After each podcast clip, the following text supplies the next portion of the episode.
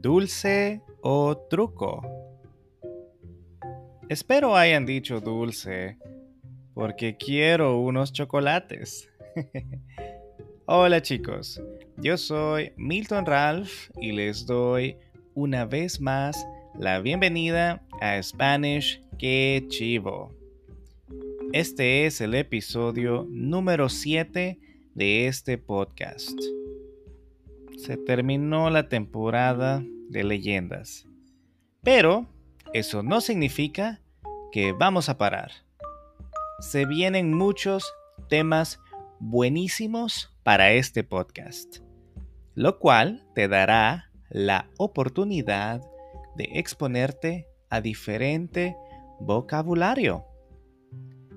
Y antes de que se me olvide, feliz Día de las Brujas.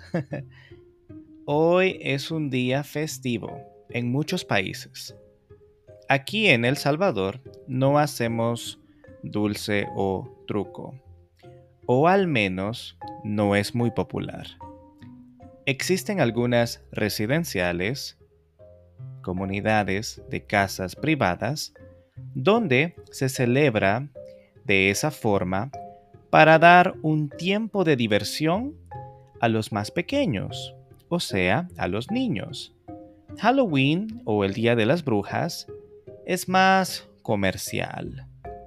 Se incentiva al consumismo y por lo general son los bares, restaurantes y discotecas las que más promueven esta celebración. Imagino que en los Estados Unidos es 50-50, comercial y también una tradición en muchas familias. Sea como sea, espero la pasen muy bien y si tienen hijos, no estaría mal darles unos dulces. Me gustaría que hablemos un poquito del origen de Halloween no entraré en mucho detalle. Solo escucharán la versión corta de esta historia. El Halloween o Día de Brujas, como también se le conoce, tiene sus orígenes con los celtas. Hace más de 3.000 años. En zonas de Irlanda, Inglaterra Escocia y Francia. El día 31 de octubre, que es la fecha en la que se celebra en la actualidad, los celtas celebraban el fin del año con el Samhain, fin del verano, en irlandés antiguo, una fiesta pagana. Se cree que, con la inmigración europea a los Estados Unidos, llegó la tradición del Halloween al continente americano. Los inmigrantes irlandeses transmitieron versiones de esta tradición durante la gran hambruna irlandesa.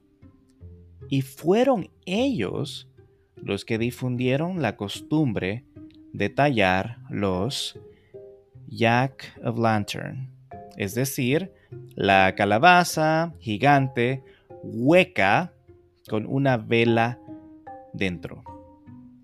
La celebración actual del Día de Brujas es muy diferente a la tradición original. Actualmente las personas se disfrazan, los niños piden dulces, etc pero antiguamente se realizaban ritos de carácter religioso. El 31 de octubre es una fecha que se asocia a los muertos, las almas en pena, las brujas y los hechizos. Esto en parte se debe a la cercanía con el Día de los Difuntos que originó la Iglesia Católica y se conmemora el 1 de noviembre. En mi país celebramos el Día de los Muertos el 2 de noviembre. No hay desfiles, pero sí se pueden ver pequeños grupos con los personajes de diferentes leyendas que salen a conmemorar este día. La tradición en sí consiste en salir a enflorar las tumbas de seres queridos y no necesariamente tienen que ser flores. Puede ser cualquier cosa que el difunto adoraba en su vida pasada. Algunos comen y beben junto a la tumba. Ahí lo tienen. Un poco de Halloween y Día de los Muertos en mi país. Espero hayan aprendido mucho. Aprender sobre tradiciones culturales es otra forma de motivarse a seguir aprendiendo español. Recuerda que si no entiendes algo del audio de este episodio, puedes darle play otra vez. Y si quieres el script, lo puedes obtener en Patreon. El audio también está en YouTube, Spotify y otras plataformas más. El script está solamente disponible en Patreon. En la descripción dejaré los links. Con esto me despido y les deseo una semana llena de cosas excelentes. Nos vemos la semana que viene en el episodio 8. ¡Salud!